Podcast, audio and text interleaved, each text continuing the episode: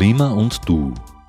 Die Verantwortung für die globale Erwärmung wird seit Jahrzehnten zwischen Politik, Industrie und Konsumentinnen und Konsumenten hin und her geschoben. Was können wir Einzelne wirklich zur Bewältigung der Klimakrise beitragen? Gemeinsam mit Expertinnen und Experten suchen wir nach Auswegen und Lösungen. Die wöchentliche Informations- und Diskussionssendung der freien Medien in Oberösterreich. Bye.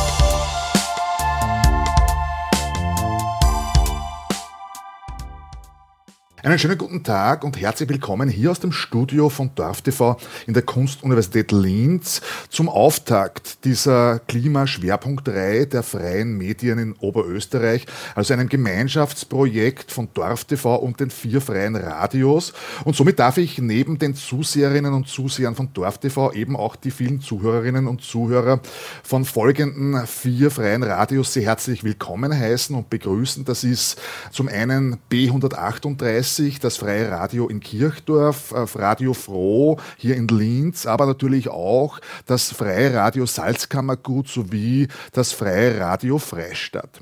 Ja, der Krieg gegen die Ukraine hat äh, doch massive Folgen. Das sehen wir täglich immer deutlicher, vor allem für die Energiepolitik hier in Österreich, aber auch in ganz Europa.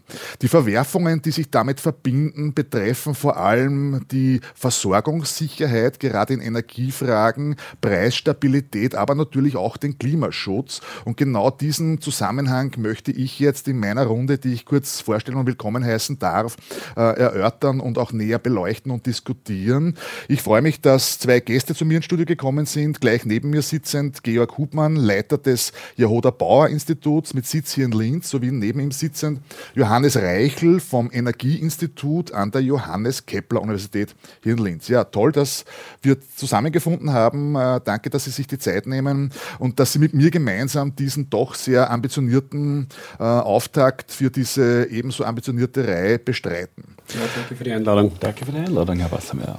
Herr Reichel, ich beginne gleich mal mit Ihnen. Das Energieinstitut an der JKU, äh, das ähm, erschließt sich mal nicht selbstredend allen, äh, die davon hören. Können Sie mal kurz schildern, was Sie am Energieinstitut eigentlich machen, was das genau ist, beziehungsweise wie plötzlich dann auch diese äh, Problematik des Krieges gegen die Ukraine und die damit jetzt doch sehr aufgeregte Diskussion rund um Energieversorgung, Sicherheit, Preisentwicklung auch auf Sie zugekommen ist? Ja, vielen Dank. Also das Energieinstitut ist eine, ein Forschungsverein, der seit 20 Jahren sich dem Thema Energie widmet und zwar Energie, äh, Energieversorgung auf, auf unterschiedlichen Ebenen. Bei uns geht es in erster Linie darum, dass wir mittel- bis langfristige Lösungen ähm, suchen, mit, mit Forschung äh, uns ansehen, wie kann ein Energiesystem in 10, 20, 30 Jahren aussehen, das allen Aspekten von Nachhaltigkeit genügt. Also ja, Umweltfreundlichkeit, ähm, auch im Sinne eines Klimaschutzes funktionierendes Energiesystem, aber natürlich auch ähm, hinsichtlich der Wirtschaftlichkeit eines Energiesystems und dem Energiesystem als, als ja, Bedingung für Wohlstand, sowohl auf, auf Seite der, der einzelnen Bürger als auch auf Seite der, der Unternehmen natürlich. Ähm, das heißt, wir machen Forschungen in, in den Bereichen Wirtschaft. Wie kann ein Wirtschaftssystem zuträglich sein einem solchen nachhaltigen Energiesystem? Welche rechtlichen Rahmenbedingungen braucht es dafür? Und auch die technoökonomischen Analysen, ähm, also welche Technologien können tatsächlich welche, äh, welche Rolle spielen in einem zukünftigen Energiesystem. Das machen wir jetzt seit, seit 20 Jahren ungefähr, sind ähm, in diesen 20 Jahren von, von sehr klein auf mittlerweile über 40 ähm, Forscher angewachsen. Also glaube ich, haben auch viele Beiträge geliefert, die ganz konkret zu, zu energiepolitischen Entscheidungen beitragen durften. Ja, und seit einem halben Jahr schon fast, muss man leider sagen, stehen wir natürlich auch vor dieser Herausforderung Ukraine-Krise und der damit im Zusammenhängen, zusammenhängenden Energiekrise, die hier ausgelöst wurde. Ich ähm, glaube, auch wenn natürlich unsere Perspektive ganz stark am, am, Energiesektor liegt, darf man nicht vergessen, die Katastrophe, die wir hier miterleben müssen, ist natürlich in erster Linie trotzdem eine menschliche Katastrophe. Es ist dann auch eine politische, weil unsere Sicherheitsarchitektur in ganz Europa ähm, fast zertrümmert wurde, muss man sagen. Ja, und jetzt kommt noch diese Dimension dazu und wird immer stärker sichtbar, dass wir uns auf hier ein Energiesystem, Versorgungssystem eingelassen haben, muss man fast sagen, das momentan nicht danach aussieht, als würde es uns in trockenen Tüchern ähm, über den nächsten Winter bringen. Herr Hubmann, äh, vielleicht ganz kurz zur Erläuterung. Das Jahoder Bauer Institut ist ein Think Tank, ein Forschungsinstitut mit sehr starker sozialwissenschaftlicher Ausrichtung. Vielleicht können Sie noch kurz Näheres dazu erläutern, beziehungsweise inwieweit hat diese Krise jetzt, die auch von Herrn Reichel schon skizziert wurde, auch letztendlich Ihr Arbeitsvolumen in den vergangenen Wochen und Monaten erhöht? Danke für die Einladung noch einmal. Das Marie-Auto-Otto-Bauer-Institut ist ein Think Tank, der an der Schnittstelle von Wissenschaft und Politik arbeitet. Das heißt, wir versuchen interessante Ergebnisse aus der Wissenschaft äh, Politikerinnen dem gesellschaftlichen Diskurs insgesamt zugänglich zu machen und auch umgekehrt Erfahrungen aus der gesellschaftlichen Praxis Wissenschaftlerinnen entgegenzuspiegeln, dort weiterzuhelfen, wo Wissenschaftlerinnen bei einer theoretischen Analyse vielleicht stehen bleiben und das Ganze um normative, also für die gesellschaftliche Entwicklung relevante Aspekte zu erweitern. Ähm, das ist sozusagen unser Auftrag. Und jetzt zur konkreten Frage nach dem Arbeitsaufwand. Unsere Themen sind ja Wirtschafts-, Verteilungs-, Sozial- und auch Gesellschaftspolitik. Und natürlich spielen alle die Aspekte, die der Herr Reichel schon gesagt hat. Es steigt die Unsicherheit, es entsteht eine verschärfte, krisenhafte Situation. Das sind interessante Themen für uns auch aus diesen Perspektiven.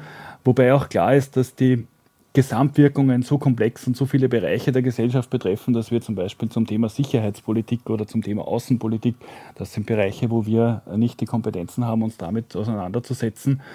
Mm, und deshalb ist der Fokus wirklich sehr stark auf, äh, welche Verteilungseffekte stecken drinnen in den Auswirkungen dieser Krise, äh, welche sozialpolitischen Effekte sind damit betroffen und was wären denn in diesen Bereichen kluge Politiken, sodass diese jetzt weitere Krise nach den Krisen 2008, 2009, äh, nach, den, äh, nach der Covid-Pandemie, die auch ganz viele dieser Bereiche ähm, betroffen hat, kommt ja das jetzt noch hinzu. Was ist denn jetzt wirklich geboten zu tun, sodass gesellschaftlicher Zusammenhalt und eine gute Entwicklung unser aller Leben äh, in Zukunft auch möglich ist? Über viele dieser Punkte werden wir noch reden, wobei wir natürlich auch ähm, ein Augenmerk richten, was der Einzelne, die Einzelne tatsächlich auch dazu beitragen kann. Das führt mich auch äh, gleich wieder zu Ihnen, Herr Reichel. Äh, die Themenstellung unserer Gesprächsrunde für heute ist ja der Ausstieg aus russischem Öl und Gas. Was bringt die erhoffte Energiewende? Der Begriff der Energiewende ist ja etwas, der steht ja schon seit Jahren im Raum und äh, ist eigentlich doch für viele sehr positiv konnotiert, mit sehr viel Zuversicht. Ähm, als dieser Krieg gegen die Ukraine losgegangen ist, da haben ja viele gesagt, ja, mit äh, diesem jetzt doch hoffentlich bald erfolgenden Ausstieg aus russischem Öl und Gas könnte ja quasi auch diese Energiewende einen neuen Anschub erfahren. Ähm, das ist aber jetzt doch einer breiten Ernüchterung gewichen, die sich eigentlich äh, darstellt als eine sehr breite gesellschaftliche Angst, auch vor Zukunft. Wie können wir uns das Leben noch leisten? Wie können wir äh, für unsere Kinder noch das Kinderzimmer beheizen und so weiter? Können Sie mal kurz auch aus Ihrer Perspektive nochmal ganz knapp äh, erläutern, was man eigentlich unter einer Energiewende versteht, beziehungsweise welche ursprünglichen Hoffnungspunkte sich damit verknüpfen, vor allem auch die für die Menschen, dass es etwas für sie besser wird. Ja, also die Energiewende ist, wie Sie sagen, ein, ein Schlagwort seit, seit vielen Jahrzehnten eigentlich schon und wir arbeiten gefühlt immer daran, ohne so diese ganz, ganz große Wende da wirklich näher zu kommen. Die Energiewende, glaube ich, hat, hat, hat mehrere Ziele. Ähm, und das Hauptziel ist eben, wie Sie gesagt haben, wir wollen aus den Fossilen raus. Also wir wollen als, als, als Österreich, als Europa und hoffentlich später global ähm, die fossilen Energieträger zumindest so weit zurückdrängen, ähm, dass, wir, dass wir mit dem Klima ähm, ja, eine, einen neutralen Zustand erreichen. Das findet jetzt auf ganz, ganz vielen Ebenen statt und diese eine Ebene, die wir jetzt gerade angreifen, ähm, die ist quasi ähm, alles, was irgendwie in kürzester Zeit machbar ist, das wollen wir zurückdrängen, um uns eben unabhängiger von russischen fossilen Energieträgern zu machen. Ähm, das bedeutet auf der Haushaltsebene, wir haben explodierende Zahlen von Haushalten, die ihre Gasheizungen ersetzen möchten, ihre Ölheizungen ersetzen möchten, die äh, PV-Anlagen auf ihren Dächern errichten möchten, um auch hier ähm, selbst für einen Teil ihres Stroms sorgen zu können. Und das in Summe ähm, stellt sich natürlich jetzt als gewaltige Herausforderung dar im, im Lichte dessen, ähm, dass wir diese explodierende Nachfrage haben. Auf der anderen Seite waren wir in den vergangenen Jahren, Jahrzehnten vielleicht ein bisschen zu langsam mit dem Aufbau der Ressourcen, um solche Wechsel dann auch zu ermöglichen, sodass wir jetzt ähm, auch an dieser Front, wie an allen Fronten, aber da würde ich sagen sogar noch einmal ganz besonders, echte Preisexplosionen erleben. Also jeder, der in den letzten Monaten seinen Installateur angerufen hat und um ein Angebot gebeten hat, um seine Gasheizung auszutauschen, der wird im besten Fall lange nach, nach, nach vielen Rückfragen überhaupt ein Angebot bekommen haben, das sehr, sehr teuer war. Ähm, aber Energiewende hat das Ziel, uns das alles zu ermöglichen. Ich glaube, dass wir tatsächlich eine sehr positive Vision haben. Wir dürfen nicht vergessen, ähm, diese Länder, aus denen wir fossiles, fossile Energie kaufen, ähm, stehen oft nicht in, in, in, denselben Standards, ähm, was Menschenrechte, soziale Rechte etc. angeht. Das heißt, ähm, und die Wertschöpfung, die wir für diese Exporte, die für diese Importe ähm, aus diesen Ländern ausgeben, ähm, die könnte natürlich zu einem guten Teil bei uns stattfinden. Und es gibt Analysen, wir machen solche Analysen regelmäßig, die zeigen, wenn wir viel von unserer Energie vor unseren europäischen Türen machen, dann ist das auch ein gewaltiger Motor, dann bringt das neue Jobs und das sind auch Jobs, die üblicherweise ähm, spannend sind, die unter guten Bedingungen stattfinden und gut bezahlt sind. Also die Energiewende, glaube ich, sollte durch diese Krise, in der wir jetzt stecken, nicht ähm, ja, die, die, die, diese sehr positiven Grundgedanken verlieren. Aber ja, momentan ist mir bewusst, dass es für viele Bürger schwierig ist zu sagen, da kann ich ganz, ganz leicht mich dazu bekennen oder tue es aus ideologischen Gründen und nicht aus, wie Sie gesagt haben, schon fast ein bisschen Angst vor dem, was kommen könnte.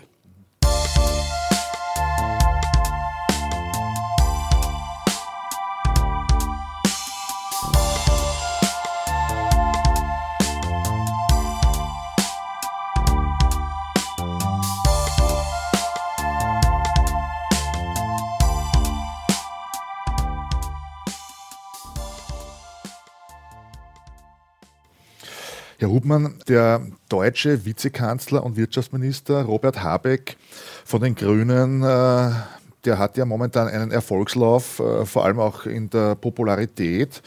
Viele verweisen auf ihn, weil er sich von vielen anderen äh, Politikerinnen und Politikern in Regierungsverantwortung offenkundig unterscheidet durch seine Aufrichtigkeit. Und äh, das hat viel damit zu tun, dass er schon vor Wochen erklärt hat, äh, wir müssen den Menschen ganz aufrichtig und offen sagen, wir alle werden ärmer werden weil das, was jetzt auch an Energiekrise auf uns zukommt, tatsächlich dazu führt, dass wir nicht mehr über diesen Wohlstand verfügen, den, den wir uns gewöhnt haben.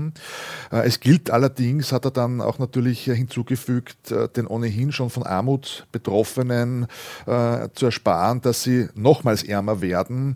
Wie, wie kommt sowas bei Ihnen an, auch aus Ihrer, aus Ihrer wissenschaftlichen oder Forschungsperspektive? Ist das etwas, was ähm, zwar durchaus äh, begrüßenswert ist durch diese Aufrichtigkeit. Aber ähm, wie landet das bei Ihnen? Weil äh, ein Konzept habe ich da jetzt auch noch nicht dem entnommen.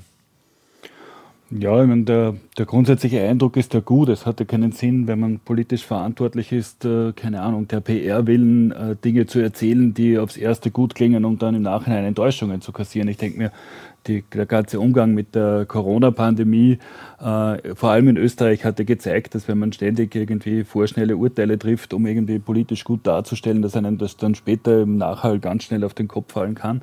Und das äh, halte ich in der Politik für falsch, gerade in Krisen PR zu machen und nicht sich darum zu kümmern, wie gesellschaftliche Entwicklungen wirklich vorangehen und wie man das Leben der Menschen verbessern kann äh, halte ich für einen falschen Zugang. Und was der Minister Habeck da anspricht, ist eigentlich ein ganz üblicher Fall. Wir haben ja die Energiekrise ist, wie zuerst gesagt, nach der Covid- und der Wirtschaftskrise äh, die dritte Krise in kurzer Zeit. Und alle diese Krisen haben bisher eins gemeinsam gehabt, die Ungleichheit ist mehr geworden.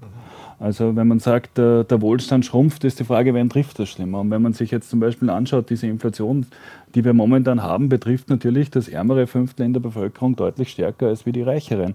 Wenn Energie der Bedarf ist, den ich nicht einfach darauf verzichten kann, weil ich im Winter nicht im Kalten sitzen will, vielleicht in einer Mitwohnung gar nicht darüber entscheiden kann, was für ein Heizsystem ich habe, von welchen Rohstoffen ich abhängig bin, dann bin ich in ganz vieler Art und Weise äh, einfach handlungsunfähig und gleichzeitig rennt mir, äh, die, rennen mir die finanziellen Möglichkeiten durch die Finger. Wenn man Studie des Fiskalrats, das äh, eine, quasi das oberste Budgetgremium oder Budgetwächterinnen des, im Parlament, 35 Prozent der Haushalte, also 1,3 Millionen Haushalte mit 2,7 Millionen Menschen in Österreich können äh, aus dem verfügbaren Einkommen ihren Konsum nicht mehr finanzieren. Das zeigt einfach, dass für ganz viele Leute das knapp wird. Und das spricht der Habeck an, ähm, dass ähm, der, der, Wohlstand insgesamt weniger ist. Und was ich dazu sagen würde, was er vielleicht nicht so deutlich sagt, ist, dass sich genau dann die Verteilungsfrage umso stärker stellt. Das haben wir in Österreich jetzt die Situation, ja, wir machen was, wir machen ein Teuerungspaket, da kommen wir vielleicht noch dazu, was da gut dran ist und was nicht so gut dran ist. Aber äh, die Frage nach einer Vermögens- und einer Erbschaftsbesteuerung im Sinne von einer gerechteren Verteilung des Wohlstands, die wird bewusst ausgeklammert. Und das ist dann wiederum nur der halbe Weg. Und wenn nur der halbe Weg gegangen wird, dann ist halt die Frage, wer am Schluss äh, bei diesem halben Weg auf der Strecke bleibt. Und die wird sich in den nächsten Jahren stellen. Herr Reichel, jetzt mal ungeachtet dieser Maßnahmen, die jetzt doch kommen sollen, kurzfristig, mittelfristig, zum Teil auch langfristig, ähm, taucht in den vergangenen Wochen immer öfter auch äh, sozusagen das Thema auf, naja, wir sollten doch alle Energie sparen. Das ist etwas, das habe ich schon ganz lange nicht mehr gehört. Äh, seit dem Internetzeitalter leben wir äh, alle sozusagen auf Teufel komm raus. Äh, wir brauchen Energies, wir brauchen das für die Server, für unseren Konsum, was auch immer. Das ist etwas, das, das klingt noch so aus den 70er, 80er Jahren, aber schon lange nicht mehr. Jetzt stellt sich die Frage für viele, egal welche Einkommensschicht, sozusagen, was kann ich eigentlich jetzt wirklich auch nochmal zurückgekehrt zur individuellen Perspektive, was kann ich eigentlich beitragen? Ich muss gestehen, ich habe einen Selbstversuch unternommen, auch in Vorbereitung auf diese Sendung. Ich lebe äh, in einer 63 Quadratmeter Wohnung hier in Linz und bin durch jedes Zimmer gelaufen. Es ist äh, glühend heißer Sommer, die Heizungen sind abgeschaltet. Äh, ich habe einen Kühlschrank äh, und sonst einen Fernseher, wo ich akribisch darauf achte, dass der nicht auf Standby läuft. Das ist es aber auch schon und die Waschmaschine muss ich gelegentlich einschalten. Was können denn einzelne Menschen tatsächlich dazu beitragen, Energie zu sparen? Was, was, welche Möglichkeiten, das ist ja ganz entscheidend, das verknüpft ja, sich auch mit dem, ja. was Herr Hubmann sagt, was, welche Wahl haben wir denn eigentlich? Ja, das ist ein, ein ganz spannendes Thema und ich möchte nicht in den Tenor da jetzt ähm, einsteigen, dass ich Ratschläge gebe, dass man ähm, den Deckel beim Kochen auf den Topf tun soll ähm, und, und ähnliche Dinge, die dann zwar alle richtig sind, am Ende des Tages uns aber nicht das ernsthaft rausbringen aus so einer Krise. Ja. Ich glaube, Sie haben einen ganz wichtigen Punkt angesprochen. Es kommt wahnsinnig stark darauf an, welche Voraussetzungen man hat, ob man Energie sparen kann. Wer in einer Wohnung wohnt, wer ähm, in dieser Wohnung jetzt keine äh, speziellen, speziellen Dinge wie Wasserbetten etc. hat, für den wird es wahnsinnig schwierig, jetzt noch einmal 10, 20 Prozent von seinem Stromverbrauch runterzukommen. Also da gibt es eigentlich nicht viele Möglichkeiten. Ähm, einziger Punkt, der ein bisschen widersprechen möchte, das Energiesparen war natürlich zumindest aus unserer Perspektive immer ein Thema. Ja. Ähm, weiß auch, dass, dass Energieversorger ähm, versuchen, ihre Kunden dabei zu unterstützen, weil sie da auch eine, eine Verpflichtung in der Richtung haben. Das heißt, ähm, viele Haushalte sind schon an einem Punkt angekommen, wo sie so diese Low-Hanging Fruits, also diese einfach machbaren Dinge gelöst haben. Es hat halt Glühbirnen gibt es eh nicht mehr, aber die meisten haben schon sehr effiziente Lampen darüber hinaus. Ähm, und all diese Dinge sind abgearbeitet. Anders schaut es natürlich aus, wenn ich ähm, in einem sehr großen Haus lebe, ähm, wo ich einen Pool habe, den ich ähm, vielleicht einmal nicht beheize einen Sommer lang, wo ich ähm, mir vielleicht statt meinem äh, geplanten Benziner jetzt doch ein Elektroauto kaufe. Also wenn ich ähm, grundsätzlich, und das ist jetzt halt ein bisschen verknüpft schon mit der Ausstattung, die ich davor hatte. Also wenn ich schon grundsätzlich gut ausgestattet bin, jetzt wahrscheinlich nicht unbedingt zu der Gruppe gehöre, die der Hubmann angesprochen hat, für die es jetzt unter Umständen wirklich knapp werden kann, dann habe ich aber eigentlich noch viel mehr Potenziale, ähm, mich hier auch selbst ein bisschen äh, mit, äh, aus der Sache rauszuziehen. Also wir sind sicher in einer Situation, wo jene, die am wenigsten tun können, oder wo wir jene, die jetzt schon ähm, in der schwierigsten Situation sind, auch noch am wenigsten tun können, um ihr Problem zu lösen dieses, dieses, diese alte Problematik mit Miete und, und Investitionen in Energiesparen ist erstaunlicherweise immer noch nicht wirklich gelöst. Ja. Und jene, die grundsätzlich ein bisschen mehr Ressourcen haben, die können jetzt auch mehr an ihren Energieverbräuchen drehen. Da vermisse ich ein bisschen ähm, die Kreativität auch äh, auf, Seite der, ähm, ja, auf Seite der Verantwortlichen, hier ein bisschen lenkend einzugreifen. Ähm, ich glaube, man kann auch diese Leute besser unterstützen, die jetzt von sich aus nicht die ganz großen äh, Dinge machen können. Und ich glaube, man sollte sich auch wirklich auf die konzentrieren. Ähm, bin mir nicht ganz sicher, ob es wirklich notwendig ist, dass ich Steuergutschriften von 6000 Euro im Jahr ähm, jemandem gebe, der einen Tesla S sich kauft, zum Beispiel. Herr Hubmann, das führt mich auch gleich äh, schon zum Thema, mit dem ich mich jetzt auch an Sie wenden will. Äh, die Fridays for Future Jugendbewegung hier in Österreich, äh, auch äh, sehr zahlreich und, und sehr aktiv, ähm, hat schon ähm, vor Monaten beklagt, dass ähm, allfällige Maßnahmen, die halt dann bekannt geworden sind, äh, dass äh, die eine soziale Treffsicherheit äh, vermissen lassen. Das hat mich sofort hellhörig gemacht, denn äh, wir verwenden den Begriff der sozialen Treffsicherheit äh, ja sehr geläufig, aber es verdient schon mal hinterfragt zu werden, was man eigentlich genau darunter versteht. Was ist denn unter einer sozialen Treffsicherheit zu verstehen, äh, dass äh, nämlich auch im Hinblick äh, oder vor dem Hintergrund äh, der Tatsache, dass ja viele Menschen äh, betroffen sind, natürlich unterschiedlich aufgrund ihrer Einkommenssituation, aber alle letztendlich auch einen Ansporn brauchen, ähm, hier auch mitzuwirken und das auch alles zu, zu erdulden. Ja, ich glaube, soziale Treffsicherheit zu definieren, ist ein Kampfbegriff wie viele andere in der politischen Arena. Die einen sagen, ja, mehr so, mehr so. Ich glaube, wenn man da auf einen Punkt kommen will, dann sollte, es mich drauf, sollte man sich darauf äh, verständigen, was denn das Ziel ist von sozialer Treffsicherheit. Ich würde zum Beispiel sagen, wir sind keine Ahnung, das acht, zehntreichste Land äh, auf diesem Planeten und da sollten wir es doch schaffen, dass bei uns niemand in Armut leben muss. Und wenn das das Ziel ist von sozialer Treffsicherheit, Sozialpolitik so zu gestalten, dass niemand äh, in Armut leben muss, dann haben wir sozusagen den, den, den, das, das, Grundniveau eingezogen in unsere Debatte. Und wenn wir von diesem Grundniveau ausgehen, dann können wir uns bei einzelnen Maßnahmen dann überlegen und das äh, wird dann bei der sozialen Treffsicherheit äh, in der Bewertung wichtig werden, dass wir sagen, zum einen muss erreicht sein, dass niemand in Armut leben muss und zum anderen ist die Frage, wie wirkt diese Maßnahme in der Verteilung? Welche Gruppen, welchen Gruppen hilft das und welchen Gruppen hilft das wie sehr? Der angesprochene Energiebonus von 500 Euro, den jede Person gleich hochkriegt, ja, der hat jetzt im, in dem Sinne äh, keine besondere Verteilungswirkung, weil alle Menschen gleich viel kriegen.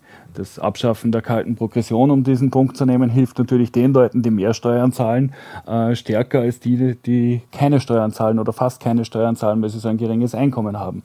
Das heißt, das hilft quasi denen, die ein höheres Einkommen haben, mehr als die, die weniger Einkommen haben. Und entlang von diesen Kriterien, glaube ich, äh, muss man die Debatte rund um die soziale Treffsicherheit führen.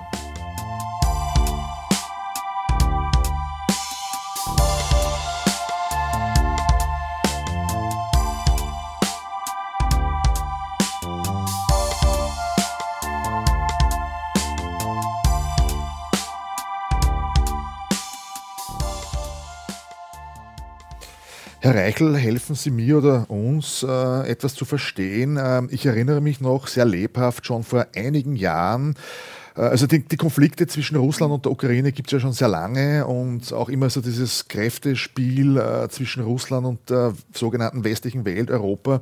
Und da ist immer wieder aufgetaucht äh, die Drohung, dass Russland die Gaslieferungen kappen könnte oder dass auch die Ukraine sagt, wir machen dazu. Und wir haben schon öfter die Diskussion geführt hier in Österreich, ob e-, eventuell unsere Gasreserven ausreichen und wie lange sie ausreichen würden. Das führt mich jetzt zu dem Punkt, können Sie uns noch mal kurz erklären, warum wir uns dermaßen in eine Abhängigkeit begeben haben von russischem Gas und Öl und Jahre ungenutzt ließen, um da auch auszusteigen, weil wir haben ja das eigentlich alle schon gewusst. Ja, das, glaube ich, fragen sich im Moment sehr viele, wie das eigentlich passieren konnte, dass wir in Europa ziemlich das Land sind mit der höchsten Abhängigkeit von russischem Gas. Ähm, also was Russland immer sehr geschickt gemacht hat, das ist Gas ähm, zu einem Preis anzubieten, der tatsächlich extrem günstig ist im Vergleich zu, zu, dem, zu, zu anderen Quellen. Ähm, jetzt musste man zu irgendeinem Punkt die strategische Entscheidung treffen und sagen, ähm, ich bin bereit, einen höheren Preis zu bezahlen, um mich für gewisse Situationen wie genau die, die wir jetzt haben, vorzubereiten. Also andere Länder haben irgendwo bei sich eine Grenze von 40, manche nur bei 20 etc. Prozent von einem Lieferanten ähm, eingezogen und haben gesagt, okay, ich bin bereit, dass ich für die restlichen 60 Prozent ein bisschen mehr bezahle, ähm, aber dafür habe ich diese Diversifizierung ähm, und wenn mir ein Produzent wegfällt, dann ist das ärgerlich, aber ich muss nicht mit einer Katastrophe rechnen. In Österreich hat man diese Entscheidung leider nicht getroffen. Ähm, in Österreich hat man mehr oder weniger das Gas ähm, zu fast unbegrenzten Mengen aus einer Quelle bezogen.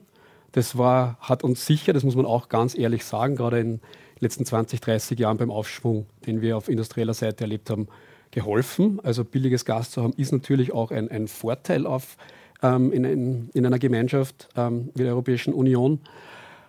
Jetzt, wo plötzlich diese, diese Blase zerplatzt, von wegen äh, Russland, russisches Gas ist sicher für, für die Ewigkeit, stehen wir jetzt natürlich besonders, besonders schwierig bedient da und kämpfen uns da jetzt mit, mit allen möglichen Ideen raus, ähm, die, die alle ja, eben hochproblematisch sind.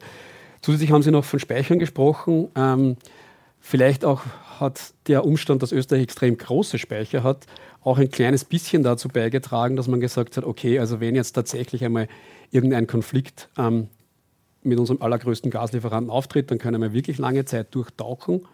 Das ist theoretisch ja auch richtig. Ähm, aber Russland ist natürlich auch clever und hat schon vor Beginn der Krise dafür gesorgt, dass unsere Speicher nicht prall gefüllt waren, hat wahrscheinlich auch nicht ganz zufällig zu jenem Zeitpunkt äh, begonnen mit, dieser, äh, mit diesem Angriffskrieg, ähm, wo unsere Speicher im saisonalen Tiefspunkt waren ähm, und macht es uns jetzt schwierig, mit den verminderten Lieferungen diese auch wieder anzufüllen. Also in Summe, glaube ich, haben wir uns bewusst hier einem Sicherheitsrisiko ausgesetzt, um dieses billige russische Gas nutzen zu können, um unseren Wohlstand recht stark zu vermehren. Ähm, jetzt sind wir halt, ja, jetzt bekommen wir quasi die Rechnung dafür geliefert, dass wir, dass wir diesen Deal eingegangen sind. Aber ist nicht, äh, haben wir nicht solche strukturellen Abhängigkeiten in anderen Feldern auch, wenn wir über die Energiewende reden? Und ich habe irgendwo gelesen, vor 15 oder 20 Jahren war Deutschland Weltmarktführer in der Entwicklung von Photovoltaikanlagen. Das Know-how war dort. Man hat es dann wahrscheinlich aus Kostengründen äh, den Chinesen überlassen. Jetzt ist China der Weltmarktführer. Wir sind ja. äh, von China, also wenn es um die Energiewende angeht, wahrscheinlich mindestens genauso stark abhängig als wie vom russischen Gas, wenn es jetzt um die unmittelbare Energieversorgung geht. Wir haben ja viele solche strukturellen Abhängigkeiten. Gibt es da noch mehr solche? Ja, also das ist natürlich richtig. Wir, wir sprechen momentan immer nur von der Ressourcenabhängigkeit, also von der mhm. Abhängigkeit von der Energie selbst. Natürlich gibt es auch eine Art technologische Abhängigkeit. Also die ähm, viele Dinge, die wir brauchen, um Energie herzustellen, und die Solarzellen sind da leider ein, ein, ein ganz treffendes Beispiel. Mhm. Ähm, da begeben wir uns natürlich wieder in andere Abhängigkeiten. Also ähm, ich glaube, es ist momentan natürlich, es sollte eine langfristige Zielsetzung sein, dass wir sowohl auf Ressourcenseite, wo wir sie brauchen, als auch auf der technologischen Seite zu einem gewissen Maß selbstständig agieren können, ohne jetzt in irgendeiner Art und Weise zu sagen, wir, wir müssen alles selbst machen und sollten äh, den, den, den, Handel und den Austausch mit anderen äh, Bereichen der Erde einschränken. Aber wir müssen in der Lage sein, gewisse Bedürfnisse selbst zu erfüllen. Das gilt natürlich auch für die Lebensmittel, wo wir Gott sei Dank gerade in Österreich ähm, noch sehr gut aufgestellt sind. Ähm, aber andere Länder zum Beispiel, wie wir gerade jetzt erleben, natürlich tun sich schon allein mit dem Getreide schwer, das in der aktuellen Situation überhaupt aufzutreiben, weil sie sich da in gewaltige Abhängigkeiten gegeben haben. Also glaube ich ganz, ganz, ganz problematisch diese Abhängigkeitsgeschichte. Wir haben jetzt halt nur die Debatte über die Ressourcenabhängigkeit und ich glaube, wenn wir dieses Problem jetzt wirklich solide angehen wollen, dann müssen wir auch ein bisschen rüberschwenken und sagen, schauen wir uns die Technologien, die wir wirklich brauchen, auch die Energietechnologien vor allem einzeln an. Wo sind wir gut genug diversifiziert und wo nicht? Weil wenn wir hier in einen Konflikt reinlaufen, auch wenn es dann natürlich nicht so schnell geht, wie einen Gasschalter umzulegen, können wir natürlich trotzdem in gewaltige Probleme kommen. Ich denke mir, es hängt ja auch aus politikwissenschaftlicher Sicht eine riesige, auch moralische Verpflichtung damit drinnen. Europa, das Friedensprojekt mit dem ja. Friedensnobelpreis ausgezeichnet.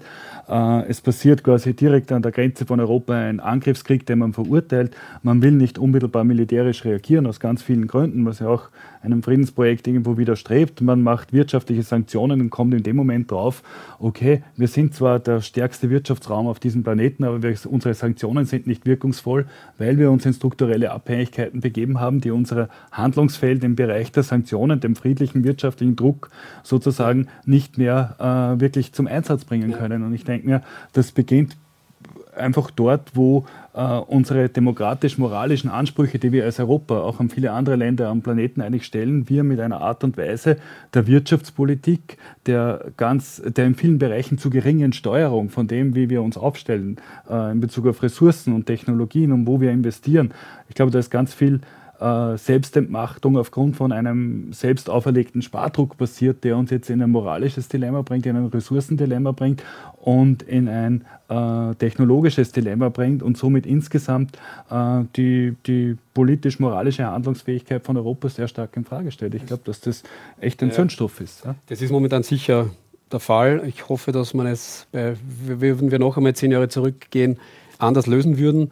Ähm, möchte nur ein bisschen warnen, dass wir jetzt meinen, ähm, diese damalige oder die, diese großen Kooperationen, dass wir unter Anführungszeichen quer auf der Welt uns, unsere Lieferanten uns suchen. Ähm, das hat uns Wohlstand gebracht und das wird uns auch weiterhin notwendig sein, da weiterzumachen. Also ähm, ich glaube, ein ganz wichtiger Punkt, den wir momentan ein bisschen aus der Debatte ausklammern, ist auch erneuerbare Energien. Mhm.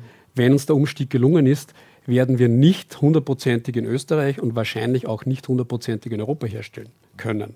Das heißt, auch wenn wir, es uns gelingt, dass wir ein vollständig erneuerbares Energiesystem haben, werden wir auf, werden wir auf Importe aus, aus anderen Teilen der Welt angewiesen sein.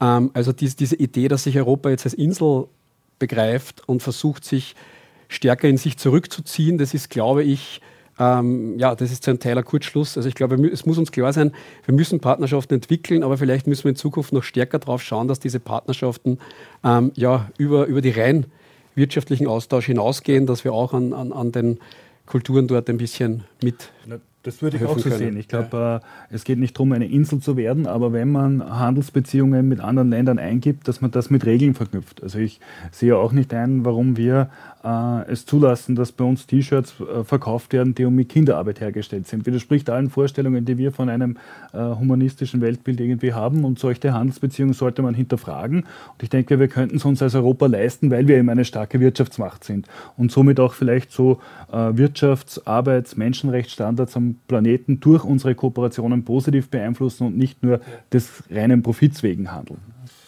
Ja, Ausstieg aus russischem Gas und Öl, so das Thema der heutigen Diskussion, äh, vor allem im Hinblick darauf, was bringt die erhoffte Energiewende. Wir sind jetzt äh, genau bei der Halbzeit. Äh, ich nützt die Gelegenheit, den Moment, dass wir jetzt da ein paar Takte Musik einspielen. Wir sind dann auch in wenigen Augenblicken wieder zurück.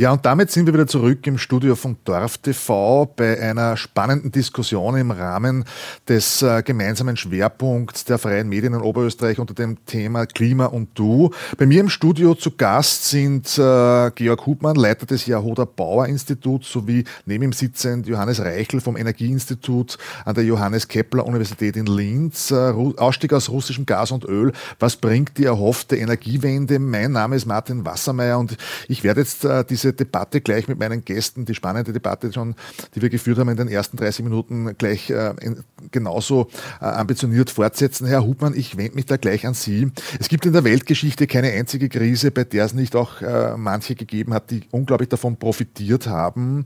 Das äh, war auch eine Diskussion vor einigen Monaten, als das mit den, mit den Treibstoffpreisen so in die Höhe ging. Äh, da hat man dann schon auch die Frage gestellt, wir können uns das Autofahren gar nicht mehr leisten, aber da gibt es schon äh, dann die großen äh, Konzerne, die einen unglaublichen Reibach damit machen. Das ist ja auch etwas, mit dem Sie sich beschäftigen. Können Sie mal ganz kurz das, das, das Zusammenwirken hier auch darstellen? Was heißt das einerseits, wenn etwa im, im, im Bereich der Mobilität Treibstoffpreise so in die Höhe gehen? Was bedeutet das für die Menschen? Gleichzeitig, wie ist das zu erklären, dass dann die Konzerne solche Gewinne machen, bis hin, dass natürlich auch der österreichische Finanzminister Finanzminister sich ein bisschen äh, die Hände reiben darf, weil natürlich über die Mineralölsteuer wird kräftig viel Geld in die Kassen gespült. Ja, ich denke mir, die, die Auswirkungen sind bei der Entwicklung recht klar sichtbar. Ich habe da ein paar Zahlen mitgebracht. Zwischen Dezember 21 und Mai 22 haben wir Spritkostensteigerungen von etwa 40 Prozent, Gaskosten plus 57 Prozent, Heizöl plus 76 Prozent. Wie trifft das die Menschen? Das ist ganz klar, wir haben zuerst schon darüber gesprochen, gerade beim Wohnen und bei der Energie wenn der Winter kommt, äh, dann sind das alternativlose Kosten. Wir haben jetzt schon viele Leute, also bei 1,3 Millionen armutsgefährdeten Menschen in Österreich sind nicht so wenige darunter, die unter Energiearmut leiden, also die im Winter nicht die Wohnung heizen können. Die Empfehlungen mit, macht halt 18 Grad, nehmt zwei Decken beim Fernsehen oder so, sind ja meines Erachtens nach, wenn wir vorher über Sozialpolitik und Treffsicherheit diskutiert haben, mehr als zynisch. Ähm, die Auswirkungen sind auch klar, wenn der Sprit teurer wird. Äh, viele Leute sind aufs Auto angewiesen, äh, um zur Arbeit zu kommen. Das ist auch etwas, was ich jetzt nicht äh, sagen kann, da verzichte ich drauf. Das heißt, viele Menschen sind in einer substanziellen Abhängigkeit und müssen quasi diese äh, Preissteigerungen auf sich nehmen. Es führt dazu, dass man äh, in Zukunft einfach die Armutsgefährdung steigen wird. Wir sehen das an den langen Schlangen bei den Essensausgaben bei Sozialvereinen. Das sehen wir in Österreich, das sehen wir in Deutschland. Die Zahl der wirklich Armutsbetroffenen steigt und das wird sich im Winter radikal zuspitzen. Und jetzt äh, gibt es in dieser Krise natürlich einige Unternehmen, die besondere Gewinne machen. Vielleicht wird uns der Herr Reichel dann dieses Merit-Order-Prinzip, das überall jetzt in aller Munde ist, noch genauer erklären, um was da an der Strombörse passiert. Aber klar ist, äh, der Strompreis orientiert sich an dem teuersten Strom. Äh, Unternehmen, die jetzt auf Wasserkraft setzen wie die Energie AG oder Verbund mit den Donaukraftwerken, da sind die Produktionskosten nicht gestiegen. Also der Strom wäre gleich ähm, teuer wie vorher. Da entstehen große äh, Gewinne. Wie man diese Gewinne verteilt, ist eine entscheidende Frage. Und in der allgemeinen Preissteigerung beobachtet man schon auch, dass es Produkte gibt, die jetzt nicht zwingend im Preis steigen müssten. Aber weil so viele äh, Produkte teurer werden, ähm, nutzen das viele Unternehmen und sagen auch, bei uns ist es teurer geworden, wir könnten jetzt die Preise ja auch anheben. So haben wir äh, so etwas wie eine Gewinnpreisspirale, wo die Teuerung zu einem, einem Selbstzweck wird und viele Unternehmen das einfach ausnutzen. Windfall Profits wäre sozusagen äh, ein Begriff dafür, dass da einiges an Gewinne an bestimmten Stellen äh, entsteht. Das ist eine Frage der politischen Steuerung, was man da tut, äh, welche Maßnahmen gesetzt werden können. In Spanien und Frankreich haben zum Beispiel für den Grundbedarf an Energie so etwas wie einen Preisdeckel eingeführt. Das könnte ja ganz gut klappen. Ähm, der Finanzminister hat natürlich auch höhere Einnahmen, weil mit äh, steigenden Preisen auch die, die Umsatzsteuer steigt. Es ist aber nicht so, dass das jetzt quasi alles zusätzliches Budget ist, denn der Staat hat ja auch Ausgaben. Der Staat hat auch Ausgaben und diese Ausgaben steigen ja auch mit der Teuerung. Ein öffentliches Bauprojekt äh, hat genauso gestiegene Baukosten wie viele andere. Das heißt, äh, auch die staatlichen ste Ausgaben steigen für das, was schon geplant ist. Und klar kommen jetzt zusätzliche Ausgaben dazu. Und äh, diese zusätzlichen Ausgaben sind genau dort, wo es darum geht, wie werden die eingesetzt, welche soziale Treffsicherheit will man damit erreichen. Und äh, würde ich sagen, ist eine sehr gute Gelegenheit, hier jetzt auch gezielt sozial treffsicher politisch zu handeln mit diesen zusätzlichen Gewinnen. Ja. Herr Reichel, das, äh, der Ball liegt bei Ihnen. Ist es tatsächlich so, dass die Energieversorger ähm, quasi auch jetzt die Preise erhöhen müssen, dass das ein unausweichlicher Schritt ist? Oder gibt es da schon etwas, wo man vermutet, sozusagen, man kann ja auch auf dem Rücken der Konsumentinnen und Konsumenten äh, jetzt einmal die Gunst der Stunde nützen? Also das Erste ist, man muss immer sagen, Energieversorger ist ein wahnsinnig schwieriger Begriff. Ähm, wir haben eine, in Österreich eine sehr starke Teilung, was die Zuständigkeit einzelner Unternehmen angeht. Das heißt, den Energieversorger in dem Sinn gibt es eigentlich kaum.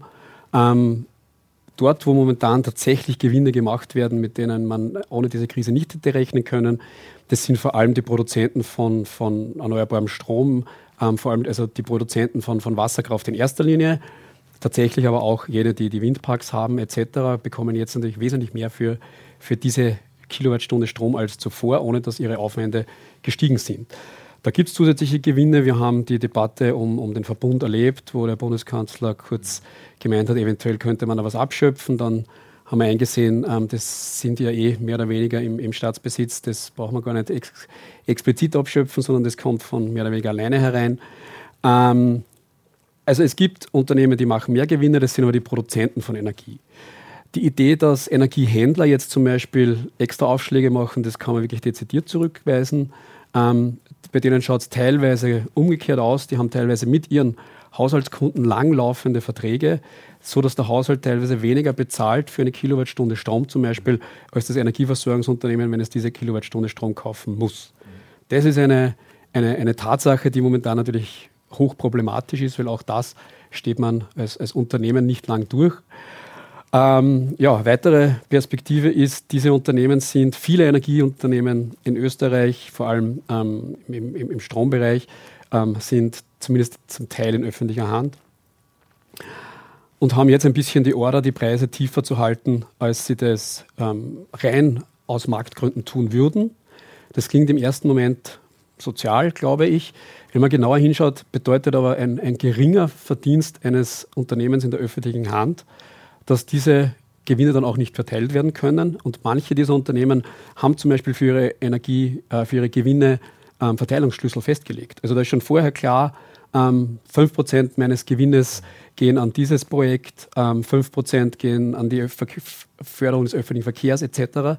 Das heißt, wenn ich jetzt die, die Endkonsumentenpreise niederhalte, damit weniger Gewinn mache, gibt es dann in Wirklichkeit auch weniger Geld für diese Projekte, die teilweise auch einen sehr, sehr großen Wert haben. Das heißt, ähm, von Energieversorgungsunternehmen zu verlangen, verlangt es weniger, ähm, ist einerseits in den meisten Fällen marktbedingt nicht möglich.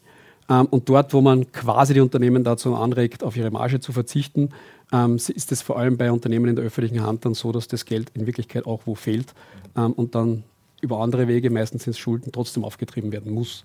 Also wir sind wirklich in einer Situation, wo ich glaube, dass diese Windpool Profits, die es gibt, eine ganz kleine Gruppe von Unternehmen betreffen. Wir können hier nicht davon reden, dass sich die Energieversorgungsunternehmen ähm, hier eine goldene Nase verdienen, vor allem die, mit denen wir als Endkunde zu tun haben. Und ich befürchte auch, dass wir keine Lösung finden werden, wie wir diese Teuerungen an den Konsumenten vorbeibringen können. Also im Energiebereich, trauen wir nicht für andere Branchen zu sprechen, aber im Energiebereich gibt es eigentlich kaum eine Möglichkeit, wie ich das an den Konsumenten vorbeibringe. Ich glaube, da ist jetzt wirklich wichtig, dass wir uns Mechanismen überlegen, wie man genau die, die es eben treffen sollte bei der Treffsicherheit, erwischen und ihnen ermöglichen, trotzdem ähm, gut über die Runden zu kommen. Und da wird es aber leider um Summen gehen, dass wir eben Treffsicherheit brauchen, weil mit der Gießkanne wird es sich nicht für alle ausgehen. Herr Hubmann, Ganz spannende Frage, wie weit kann man sozusagen diese Entwicklung an den Konsumentinnen und Konsumenten äh, vorbeileiten? Sie haben äh, zu Recht darauf hingewiesen, diese enorme Armut auch in Österreich, 1,3 Millionen Armutsbetroffene in einem Land von 9 Millionen Einwohnerinnen und Einwohnern. Die Fridays for Future haben hier eine ganz klare Forderung, die sagen, äh, der Staat, ist äh, auf den Plan zu rufen und Sie fordern ganz konkret eine deutliche Erhöhung des Klimabonus, äh, beispielsweise auch gratis Gebäudesanierung oder, äh, Sie haben das selber auch schon erwähnt, eine progressive Einkommens- und Vermögensbesteuerung samt Umverteilung. Ist das etwas, was Sie, ähm, was Sie befürworten? Ich weiß, Sie gehen natürlich in diese Richtung, aber ist das nicht etwas, wo dann auch der Staat sich wieder finanziell völlig überhebt? Es ist, wie wir eingangs gesagt haben, eine Verteilungsfrage, genau in der Krise äh, bei insgesamt sehr großem Wohlstand, der jetzt vielleicht ein bisschen weniger schnell wächst, haben wir durch alle die Krisen gesehen, dass die Top 1, 5 Prozent, gerade das reichste 0,1 Prozent, also verschwindend kleine Teile der Bevölkerung ihre Zuwächse hatten, egal wie die gesamtwirtschaftliche Entwicklung ist. Das ist natürlich eine Frage von Vermögens- und Erbschaftssteuern, wo man da ansetzen sollte und da einfach Geld klugerweise umverteilen. Das wäre ja auch nichts besonders Neues. Also denken wir an die USA in den, nach dem Zweiten Weltkrieg. Ich glaube, bis fast Anfang der 80er Jahre gab es einen Spitzensteuersatz irgendwo bei 80 oder 90 Prozent auf die Einkommen, weil einfach sozusagen das gesamtgesellschaftliche Ziel klar war, es gibt so etwas wie ein Höchsteinkommen. Es hat keinen Sinn, wenn jemand mehr Geld verdient. Und eine Erbschaftssteuer sind ja auch nicht umsonst viele sehr liberal ausgerichtete Menschen dafür, weil es einfach äh, manifestiert unterschiedliche Herkunftsbedingungen. Also die Chancen eines Menschen äh, sind äh, deutlich größer, wenn man mit einer Erbschaft rechnen kann. Und die Erbschaften sind halt genauso ungleich verteilt wie das Vermögen und deshalb eine Schieflage, die sich immer weiter verstärkt. Und da gibt es ja auch interessante Studien, wie quasi Vermögen und Reichtum sich über mehrere Generationen stabil bei manchen Familien hält. Und wenn jemand äh, sozusagen versucht, den Aufstieg zu schaffen, äh, ist das etwas, was de facto nicht mehr möglich ist, außer man heiratet reich oder man hat ihm eine große Erbschaft. Das äh, spricht aus meiner Sicht sehr stark dafür, dass man äh, da gezielt umverteilt. Bei äh, staatlichen Maßnahmen in anderen Bereichen ich glaube schon, dass da zu wenig getan wurde und äh, weil da Wohnen und Sanierungen angesprochen wurde, das ist halt schon auch eine, eine Frage der Regelungen im Mietrecht und wie wir mit dem Grundbedürfnis Wohnen umgehen aus sozialpolitischer Sicht. Wenn jetzt Sanierungen dazu führen, dass Wohnen so teuer werden, dass sich die Menschen nicht mehr leisten können und du, wenn du dir denkst, juhu, jetzt wird meine Wohnung saniert, äh, jetzt sinken meine Energiekosten, jetzt kann ich mir das Wohnen leichter leisten, aber die Miete dafür in ähnlich hohem Ausmaß steigt, dann muss ich erst recht umziehen. Ja, und dann ziehe ich wieder in die Substandardwohnung, dann habe ich wieder das Thema, dass äh, ein Großteil meines geringen Einkommens im Winter beim Fenster rausgeht. Daher äh, ist das wirklich eine, äh, eine wichtige Aufgabe, wie man das im Zusammenspiel aus energiepolitischen Maßnahmen und äh, zentralen sozialpolitischen Regelungen, mit dem äh, Mietrechtsgesetz meine Regelungen find, äh, findet, wie da ein, ein guter Standard äh, entsteht. Und klar, Fridays for Futures in dieser Frage natürlich völlig richtig, dass äh, das Thema Heizen und äh, der Energiebedarf und die CO2-Belastung durch äh, das Heizen im Winter ein entscheidendes ist und dass es hier mit Wohnungssanierungen sehr viel äh, zu holen gäbe, ist klar. Wir haben jetzt gar nicht mehr so viel Zeit äh, auf unserer Uhr. Ich äh, muss sozusagen auch um Knappe bitten. Äh, wir laufen nämlich dann schon allmählich in, in den äh, Zieleinlauf ein. Ähm, Herr Reichel, zum Thema Energiewende, äh, das ist ja auch insofern interessant, äh, dass augenblicklich viele Politikerinnen und Politiker quasi das Bedürfnis der Menschen nach Lösungen erkennen, aber dann auch wieder zu populistischen Angeboten greifen, aktuell etwa in der Frage, wie können wir äh, sozusagen die Energieversorgung sicherstellen und damit auch wieder auf dem Tisch liegt äh, die totale Rückkehr oder eine Rückkehr zu äh, fossilen Energieformen, Stichwort Kohle. In der Bundesrepublik Deutschland ist äh, wieder davon die Rede, äh, stillgelegte Atomreaktoren wieder zu aktivieren. Frankreich ist auch schon gefallen, hat sowieso auf dem Plan, 18 neue AKWs zu bauen, also eine irre Menge. Ähm, wie beurteilen Sie diese Entwicklung? Äh, können Sie dem was abgeben, dass man sagt, okay, um quasi aktuell die größte Not zu lindern, dann fressen wir diese Grot, wie man es so schön äh, salopp formuliert, aber nur temporär bedingt oder öffnet man nicht damit eigentlich wieder ähm, das Fenster hin, in eine Zeit zurückzukehren, die wir eigentlich schon hinter uns lassen wollen? Ähm, also diese Beispiele, die Sie genannt haben mit, mit Atomenergie, mit, mit jetzt wahrscheinlich punktuell auch tatsächlich wieder Kohleenergie, das ist natürlich für uns schwierig, vor allem für Österreicher aus ihrer atomfreien Tradition heraus. Befürchte aber, dass Atomenergie ähm, in anderen Ländern nie so vom Tisch war wie bei uns. Also sehr viele Länder wie gerade Frankreich, aber auch andere, die haben immer mit Atomenergie geplant ähm, und die werden das jetzt noch verstärken. Das wissen wir, Atomenergie ist jetzt auch, glaube ich, eine grüne Energie ähm, offiziell. Das gelabelt, heißt, ja. ja gelabelt. ähm, das heißt, da, da wird uns noch viel auf uns zukommen. Ähm, man muss natürlich auch sagen, Atomenergie ist vordergründig jetzt einmal CO2-frei. Ähm, also abhängig, wenn wir dieses Klimaziel schaffen wollen, ähm, habe ich gewisse Verständnisse dafür, dass manche Länder, die keine Wasserkraft haben, die andere Ressourcen, die wir haben, nicht haben, irgendwo sagen, irgendwas muss ich machen. Ähm, und und wenn es die Atomkraftwerke sind, die es bei mir schon seit 50 Jahren gibt, ähm, dann, dann werden wir damit weiterhin gut leben können. Problematisch natürlich ist die Kohle auf jeden Fall. Also da braucht man nicht drüber reden, dass das etwas ist, das wir uns alle anders gewünscht hätten. Allerdings glaube ich doch, dass die Versorgung mit Energie eines der, der allerwichtigsten Dinge ist, die wir haben. Und einen Ausfall müssen wir, einen großflächigen Ausfall müssen wir auf jeden Fall ähm, verhindern. Und wenn uns hier Kohle punktuell helfen kann, ähm, dann befürchte ich, dass das momentan tatsächlich nicht vom Tisch sein sollte.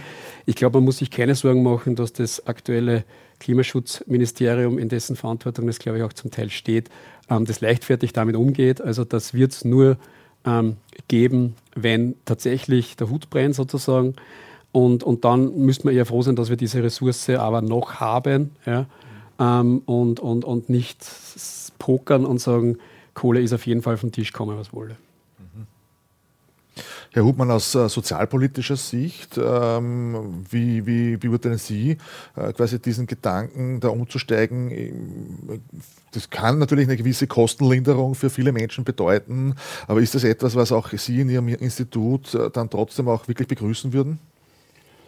Ich glaube, wenn kurzfristig die, die Frage ist, friss oder stirb, stellt sich die Frage nicht. Langfristig ist die Frage, die mit, mit, mit der Energiewende aus sozialpolitischer Sicht verbunden ist, ja die, wem schadet die äh, steigende Klima, die Klimaerwärmung, die steigenden Temperaturen, wen, wen trifft das besonders? Ja, und da wissen wir ja auch, dass nicht nur äh, Reiche mehr CO2 äh, aus ihrem privaten Handeln und Tun äh, verursachen als ärmere Menschen, sondern auch, äh, dass ärmere Menschen stärker unter der Klimaerwärmung leiden. Wenn ich eine Klimaanlage in der Wohnung habe, eine moderne Wohnung, die isoliert ist mit Außenjalousien, dann habe ich im Sommer nicht das Problem, dass ich bei 35 Grad zu Hause sitze. Ja. Äh, vielleicht habe ich da noch, noch eine Hütte in den Bergen und komme diesen Temperaturansteigen aus. Aber wir wissen ja, dass der, die günstigeren Wohnungen die sind, die dort liegen, wo es äh, stärkere Luftverschmutzung gibt, wo es lauter ist, wo mehr Lärm ist, äh, die dann schlechter isoliert sind, die schlechter beheizt werden können. Und schlussendlich geht es bei dieser Frage schon auch um Lebenserwartungsgerechtigkeit. Ja, wenn Armut heißt, meine Lebenserwartung ist geringer, dann ist das äh, der Punkt, wo diese Frage hinführt, wo wir uns auch wirklich die Frage stellen müssen, äh, ist das gerecht oder nicht und was gilt es da zu tun? Und von dem her, Klimagerechtigkeit ist auch eine Frage der Sozialpolitik. Wir müssen äh, zum Schluss kommen. Ähm, in der Schlussrunde beginne ich mit Ihnen, äh, Herr Reichel, da hat Herr Hubmann das Schlusswort.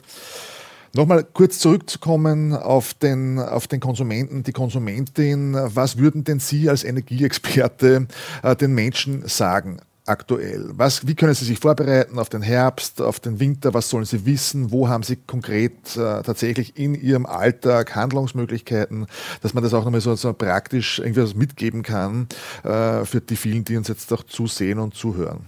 Ja, das ist ganz schwierig, da jetzt eine, eine Lösung anzubieten. Ich glaube, wenn es die gäbe, dann hätte man die schon oft gehört im Radio und Fernsehen. Ähm, die klassischen Energiesparmaßnahmen sind bekannt, die sind wahrscheinlich bei den meisten schon ausgereizt.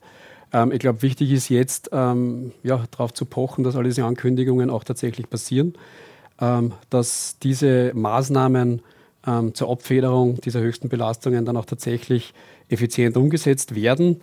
Ähm, und ja, und ich verlasse mich darauf, dass auch die politischen Entscheidungsträger und alle, die da mitmachen, dafür sorgen werden, dass, dass man sich diese noch stärker konzentriert auf Härtefälle, noch stärker schaut, wo fehlt es jetzt wirklich und dieses jetzt vielleicht auch ein bisschen überhastet getroffene Gießkannenprinzip wieder zurückfährt, weil ganz sicher kann man es nicht versprechen, dass wir uns darüber zum letzten Mal unterhalten, sondern das könnte sich schon auch in ein, in ein bisschen längerfristiges Phänomen auswachsen.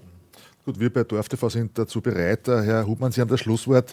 Ähm, jetzt auch mal vielleicht nochmal ganz konkret, auch im Hinblick auf die Politik. Viel Erwartung lastet auf der Politik, wer immer jetzt, wo auch immer in Verantwortungsbereichen äh, tätig ist. Was würden Sie da nochmal adressieren, äh, ganz knapp äh, angesichts der vorangeschrittenen Zeit? Worauf wird es jetzt ankommen? Ich glaube, äh, Armut zu verhindern, den Sozialstaat endgültig armutsfest zu machen. Und da ist in dem äh, Paket der Regierung die Indexierung der Sozialleistungen sicher ein Schritt. Darf man zum Beispiel bei der Familienbeihilfe nicht vergessen, dass diese 20 Jahre davor nicht äh, erhöht wurde.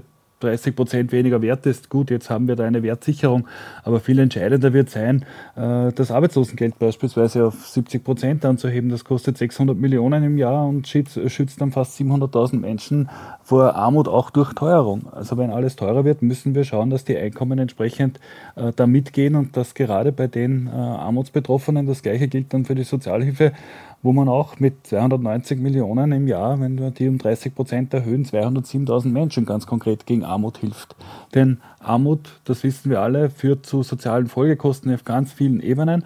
Wenn wir hier klug handeln wollen und unseren Ansprüchen einer treffsicheren Sozialpolitik, wie wir sie besprochen hatten, nämlich dass wir in einem Land leben, das reich genug ist, dass niemand in Armut leben muss, wenn wir das verfolgen wollen, dann braucht es diese Maßnahmen als nächster und zwar möglichst rasch, weil der Winter wird teuer. Da waren wir uns ja schon einig. Das nenne ich mal ein Schlusswort. Vielen herzlichen Dank Ihnen beiden, Georg Hubmann, Leiter des Jahrhundert Bauinstituts, sowie Johannes Reichel vom Energieinstitut an der Johannes Kepler Universität. Das war der Auftakt der Schwerpunktreihe Klima und Du der freien Medien hier in Oberösterreich von Dorf TV und den vier freien Radios.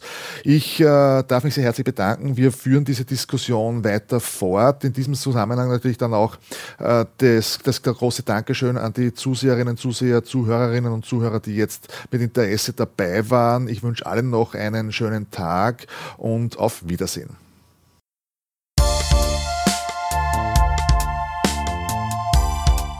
Klima und Du. Die Verantwortung für die globale Erwärmung wird seit Jahrzehnten zwischen Politik, Industrie und Konsumentinnen und Konsumenten hin und her geschoben. Was können wir Einzelne wirklich zur Bewältigung der Klimakrise beitragen? Gemeinsam mit Expertinnen und Experten suchen wir nach Auswegen und Lösungen. Die wöchentliche Informations- und Diskussionssendung der freien Medien in Oberösterreich. Jeden Freitag um 13 Uhr auf Radio Froh Freies Radio Freistadt, Freies Radio Salzkammergut, Freies Radio B138 und zu sehen auf DorfTV. Alle Sendungen stehen auch im Online-Archiv als Podcast zur Verfügung.